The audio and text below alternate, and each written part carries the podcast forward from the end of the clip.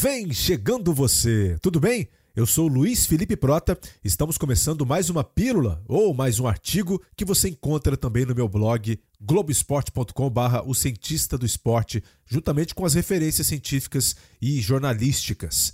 Nossa história de hoje é antiga e relata um marco nos esportes de combate.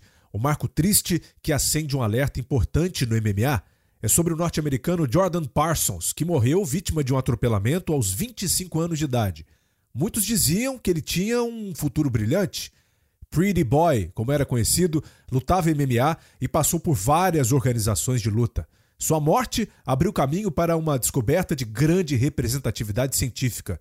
Foi o primeiro lutador de MMA identificado com a encefalopatia traumática crônica, ou ETC na abreviação, e isso aconteceu em 2016, segundo reportagem exclusiva do Boston Globe. Muitos poderiam pensar que os danos cerebrais poderiam ter sido causados pelo atropelamento, mas essa possibilidade foi afastada pelos médicos envolvidos no caso, uma vez que a condição patológica dessa encefalopatia é desenvolvida com o passar dos anos e já é muito bem definida. A ETC se caracteriza por uma doença cerebral degenerativa que surge em decorrência de repetidos traumas na cabeça ou por desacelerações craniais bruscas. É como se o cérebro entrasse em processo de destruição progressiva. Os sintomas são muitos e envolvem desde alteração rápida de humor, dor de cabeça, depressão, confusão mental até perda de memória.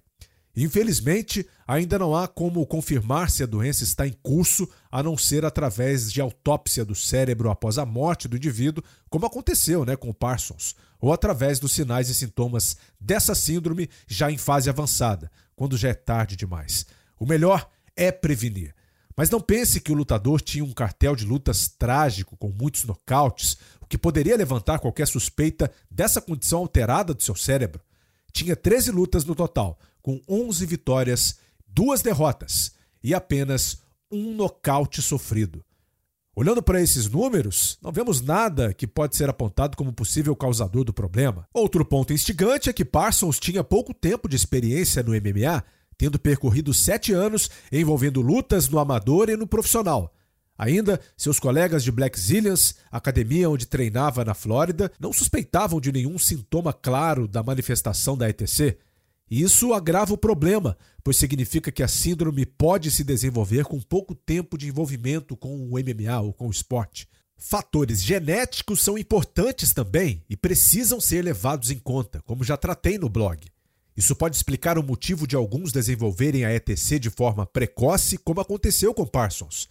Entender esse processo de desenvolvimento da doença e de forma individual é fundamental para se traçar estratégias de prevenção. Mas qual poderia ter sido o ponto fundamental? Não podemos esquecer o que um lutador faz durante sua preparação, uma vez que os treinos são intensos e traumáticos. Muitos golpes são desferidos na cabeça, apesar da indicação de equipamentos de segurança contra impacto. Lutadores são nocauteados durante o treino e, como abordado no nosso episódio número 14, Concussão na Luta, especial sobre esse assunto, a intensidade e o número de golpes que impactam o crânio podem ser mais determinantes do que o nocaute em si.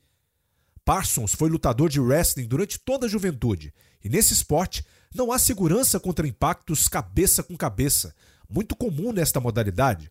Isso pode ter contribuído também no caso do lutador, mas não temos suporte científico para afirmar isso. Esse primeiro diagnóstico no MMA não teria sido possível se não fosse o médico patologista, o Dr. Bennett Omalo, personagem central na história do diagnóstico das ETCs no esporte. Ele ganhou notoriedade quando detectou o problema pela primeira vez no jogador de futebol americano Mike Webster, em 2003. De lá para cá, inúmeros casos surgiram graças à sua descoberta científica. Isso causou um gigante impacto na NFL, a Liga de Futebol Americano, ao ligar o alerta do perigo que os atletas corriam na prática desse esporte. E o mesmo Dr. Omalo entra para a história do mundo da luta, pois conseguiu identificar e descrever o primeiro caso em um lutador de wrestling profissional em 2007, modalidade conhecida no Brasil como telecat. Mais uma vez, e no centro de nossa história de hoje, sua equipe esteve envolvida também na identificação do caso de Jordan Parsons, a autópsia feita no cérebro do lutador foi conduzida pela doutora Julia Koffler, uma neuropatologista do Centro Médico Presbiteriano da Universidade de Pittsburgh, nos Estados Unidos. Isso aconteceu em 2016. É um centro de pesquisa parceiro do programa de estudos do Dr. Omalo para diagnósticos das ETCs. Se com o futebol americano, estudos já apontam que a severidade da encefalopatia traumática crônica aumenta conforme maior o tempo de envolvimento com o esporte, no MMA isso pode acontecer também. Onde há fumaça, geralmente há fogo. Que essa ponta do iceberg chamada Jordan Parsons não passe despercebida. O caso é de 2016 e está aqui registrado. Os eventos profissionais de MMA precisam prestar apoio médico irrestrito aos seus atletas, na busca de prevenção, tratamento e apoio aos seus familiares, e não apenas buscarem o lucro em cima de mais uma tragédia anunciada. Muito obrigado e até o próximo. Vida longa aos cientistas!